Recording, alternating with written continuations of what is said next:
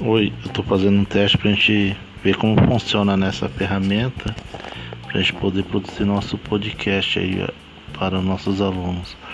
E aí vamos tentar né, pensar num tema legal para a gente poder é, organizar, ver quantos, quantos episódios a gente vai colocar, né, se a gente vai é, passar, permitir que os alunos interajam, mandem respostas, né? E a gente vai se organizando, beleza?